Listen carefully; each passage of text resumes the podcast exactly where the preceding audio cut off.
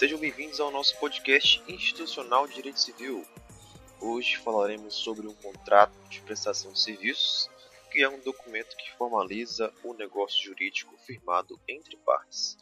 Me chamo Leonardo, sou acadêmico de Direito e vamos entender melhor o que é e como funciona o contrato de prestação de serviços, como é realizado e também é, quais os tipos de garantia ele pode oferecer. O contrato de prestação de serviço ele é um documento que formaliza um negócio jurídico firmado entre partes. Nele, o prestador se obriga a realizar algum tipo de atividade em troca de uma contraprestação, ou seja, uma remuneração do chamado tomador, né, que é o cliente. É um tipo de contrato disciplinado pelo Código Civil em seu artigo 594 aplicável a qualquer tipo de atividade lícita, podendo ela ser executada de forma manual ou intelectual. O contrato ele pode ser feito na forma verbal ou escrita, já que a lei não exige nenhum tipo de solenidade para sua elaboração. Esse tipo de contrato deverá sempre ser consensual. Ele assegurará os direitos e deveres assumidos pelas partes no que diz respeito exclusivamente àquela obrigação e buscará prever problemas que possam vir surgir no decorrer do negócio. Todo contrato de prestação de serviço, obrigatoriamente, estabelece que somente o prestador possa executar a operação nele descrita. Portanto, sem a concordância do tomador, não pode designar terceiro para substituí-lo, conferindo um caráter estritamente pessoal ao serviço. Agora vamos falar um pouco sobre os elementos essenciais do contrato de prestação de serviços para ficar um pouco mais claro. Embora o contrato ele possa ser firmado verbalmente, é importante pensar em realizá-lo na forma escrita. Assim, um documento pode ser utilizado sem questionamentos a qualquer momento. Ele deve possuir cinco requisitos básicos que merecem ser analisados mais atentamente. Bom, primeiramente, podemos falar da capacidade de todas as partes para contratar e prestar o serviço. Tomadores e prestadores, eles devem ser maiores e totalmente capazes no sentido jurídico. Tá? É, segundamente, a onerosidade.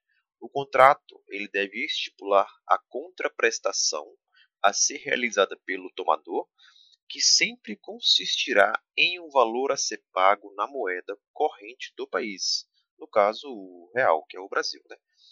É, em terceiro, o consentimento das partes.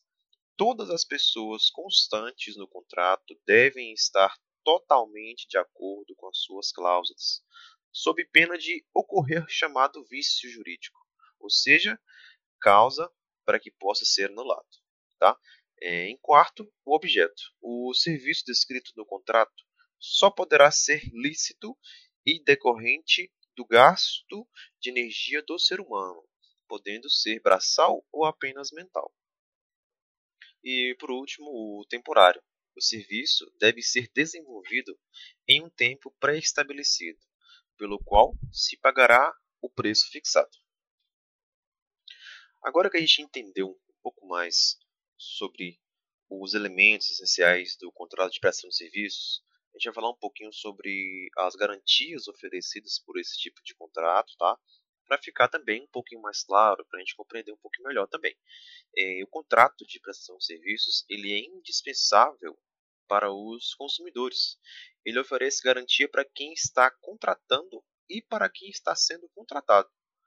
É, essas garantias são definidas a partir do consenso entre as partes né, e colocadas no, no documento em cláusulas que nortearão a execução do serviço e todas as discussões delas originadas. Um outro ponto também que a gente pode estar analisando, a gente não pode confundir a prestação de serviço com empreitada. Tá? É, ao, ao, se realizar um, um contrato, é essencial não confundir o seu objeto. É muito fácil trocar a prestação de serviço por um contrato por empreitada. Por isso, eu vou, eu vou explicar um pouquinho mais da diferença para a gente poder compreender melhor. O contrato de prestação de serviço, conforme a gente explicou anteriormente, ele exige uma prestação continuada até que se atinja um resultado, conforme combinado entre as partes, com a relação de subordinação.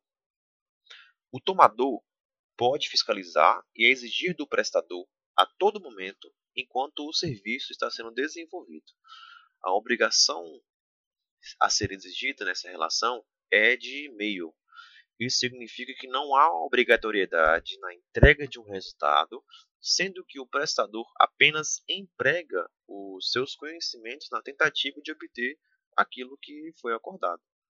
Já no modelo de empreitada, por sua vez, né, ele apenas há essa obrigação de entregar o resultado, independente se tentar ou não.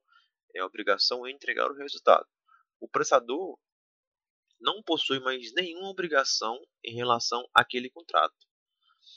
Se entregar aquilo que propôs inicialmente, tá? Agora que a gente entendeu um pouquinho sobre a diferença entre empreitada e, a, e o contrato de prestação de serviços, a gente vai passar um pouquinho mais agora sobre é, o que é imprescindível para que todos os contratos de prestação de serviço tenha de forma clara e objetiva para a gente não poder confundir.